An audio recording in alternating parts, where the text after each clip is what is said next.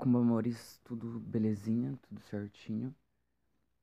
Esse é mais um episódio do podcast Filho de Amulu, apresentado por mim, Patrick.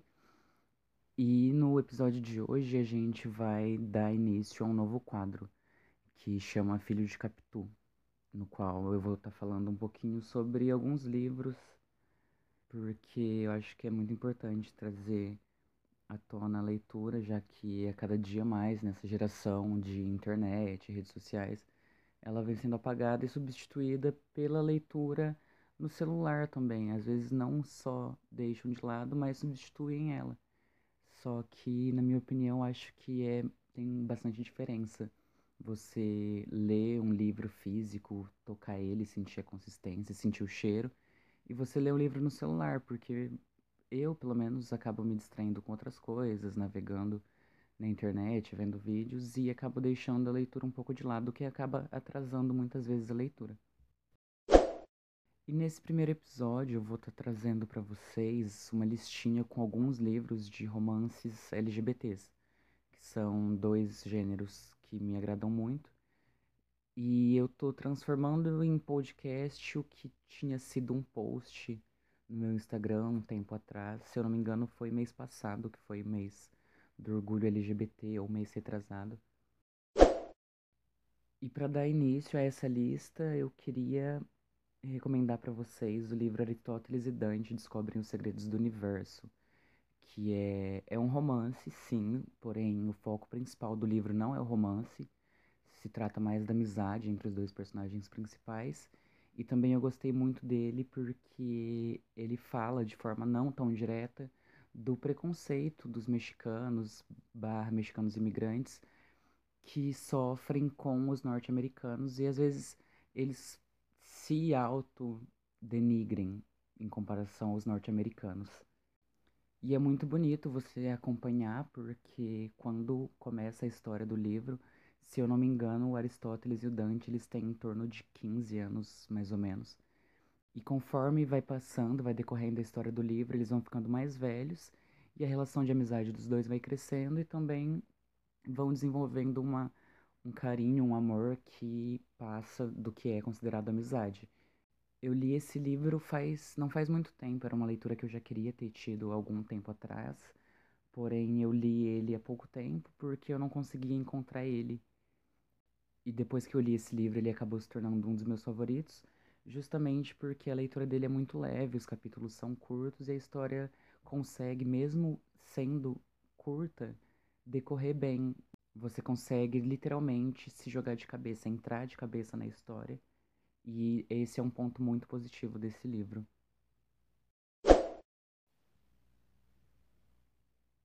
O segundo livro dessa lista, ele é o livro Um Milhão de Finais Felizes, do Victor Martins, que é um autor brasileiro, que tem um canal no YouTube também, caso alguém queira acompanhar.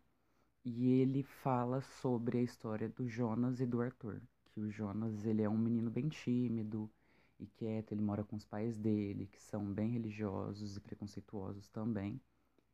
E ele trabalha numa cafeteria no centro de São Paulo. E em um determinado dia acaba aparecendo um garoto ruivo lá, que é o Arthur.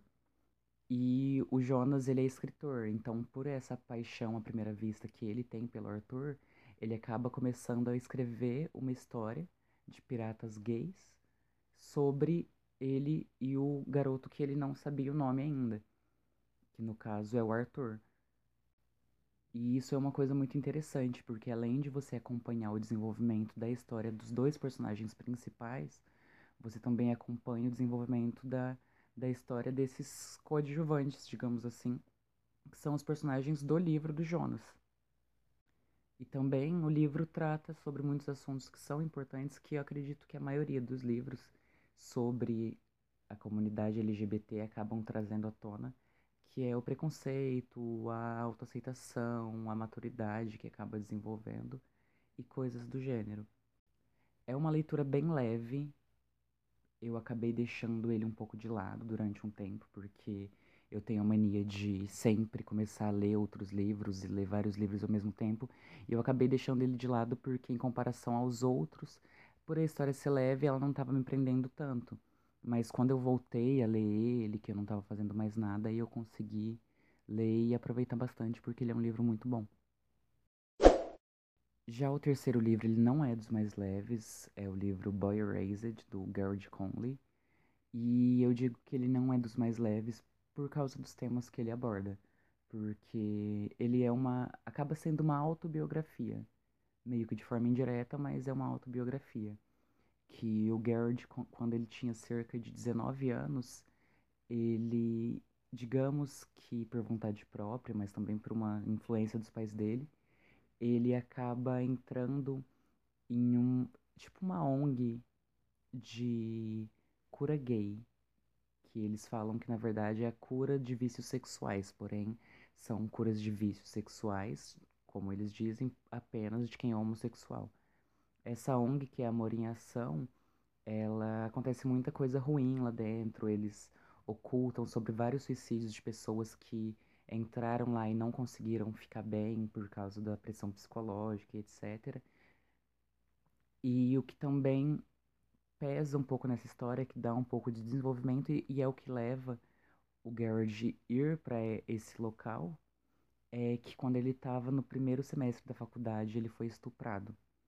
Então, como eu disse, é um livro bem pesado, que aborda temas pesados, mas ainda assim não deixa de ser uma leitura agradável, porque quando você encerra a leitura, você tem uma maturidade muito grande sobre esse assunto. E também é o tipo de livro que vai te fazer chorar, dependendo se você for mais sensível ou não, mas eu acho que sim, porque é uma realidade que dói.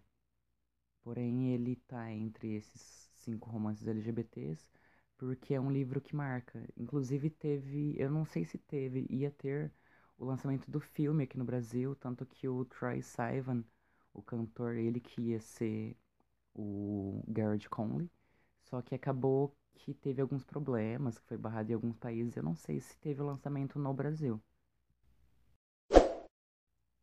O quarto livro é mais um dos meus romances LGBTs nacionais favoritos, que é um livro da Thalita Rebouças, que mesmo quando eu tinha a faixa etária de idade que é o alvo dela, que é jovem, mais adolescente, na verdade, eu não me interessava muito. Li alguns livros, mas eu não me interessava. Mas esse foi um livro que eu li depois de algum tempo, acho que faz uns dois, três anos que eu li. E foi um livro que me agradou, que é o Confissões de um Garoto Tímido, Nerd e Ligeiramente Apaixonado. E ele vem para contar a história do Davi, que ele é um garoto bem tímido, reservado, porque ele criou muito disso por ter sido criado pelos avós. E a desenvoltura da história começa quando ele decide entrar num cursinho de astrologia. Mesmo ele pensando que o vô dele acharia disso, porque o vô dele considerava bo bobagem isso, ele acaba entrando e lá ele conhece a Milena, que é uma crush dele. Só que ele não consegue se declarar para ela justamente por ele ser muito tímido. E com o decorrer do livro acontece a chegada do segundo protagonista, que é o Gonçalo, que ele é um português de Portugal, que vem passar uns tempos no Brasil. Ele é amigo de uma das colegas de classe do Davi. E é desse momento em diante que começa a acontecer toda a desenvoltura do livro mesmo. Porque os dois passam a se conhecer e é a partir daí que começa a tratar dos assuntos principais, que é o preconceito, o autoconhecimento, a autoaceitação e coisas do gênero. E por último, mas não menos importante, é o livro As Vantagens de Ser Invisível, do Stephen Busky, que inclusive teve adaptação para cinema desse livro e foi dirigida pelo próprio autor do livro, o livro vem para contar a história do Charlie, de primeiro momento, que ele é um garoto, assim como o Davi, do outro livro, ele é muito reservado, muito quieto. Ele não tem uma relação tão boa com a irmã dele e coisas do gênero. Então, em um determinado momento do livro, ele passa a conhecer o Patrick, que é colega de uma das turmas de uma matéria que ele faz, eu não lembro qual que é. Mas o Patrick, ele é meio irmão da Sam, que no filme são interpretados pela Emma Watson, que fez Hermione na saga Harry Potter, e o Ezra Miller, que tem outros papéis de destaque, como em Precisamos Falar sobre Kevin e etc. Ele é um livro que também aborda alguns assuntos pesados, porém ele mostra de uma forma muito bonita sobre amizade, sobre o primeiro amor e coisas do gênero. O foco principal do livro não é a parte LGBT, porém o Patrick, que é um dos personagens principais, ele é gay e mesmo como pano de fundo, digamos assim, mostra uma desenvoltura do personagem dele em relação não à aceitação, mas a relação de insistir num relacionamento com uma pessoa que não se autoaceitava. E isso é muito legal, porque da mesma forma que tem pessoas que não se aceitam, tem pessoas que mesmo se aceitando têm dificuldade para se relacionar, para manter um relacionamento depois que entra nele ou até para entrar com uma pessoa que não é assumida ou não se aceita, ou tem pais que não se aceitam e coisas do gênero. E é isso, galera. Eu espero que vocês tenham gostado dessa listinha. Eu não coloquei exatamente em forma de top porque eu não consigo decidir entre esses qual é meu favorito ou qual eu menos gosto. Até porque eu tenho um carinho muito grande por todos. E foi isso. Espero que vocês tenham gostado. E logo, logo estaremos aí com mais um Filho de Capitu. E semana que vem sai um novo episódio do Filho de Omulu com um quadro novo também, que vocês vão ficar sabendo semana que vem. E para quem gostou, divulguei para seus amigos, segue o podcast aí na plataforma que você estiver ouvindo. E também você pode me seguir lá no Instagram, que é patricksouzag, ou então entrar no nosso site, que também tem algumas coisinhas bacanas lá que você pode estar se interessando, que é o www.patricksouza.com.